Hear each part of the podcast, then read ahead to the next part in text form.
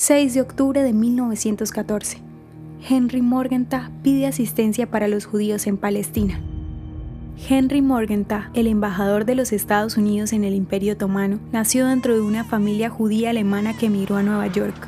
Viajó a Palestina en 1914, donde vio la difícil situación que atravesaba la comunidad judía.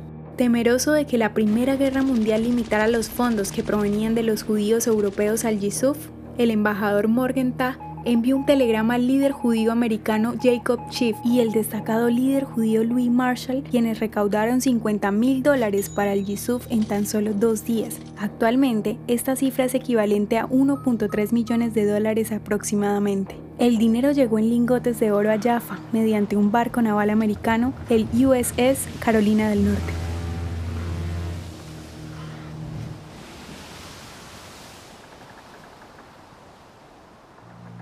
¿Te gustaría recibir estos audios en tu WhatsApp?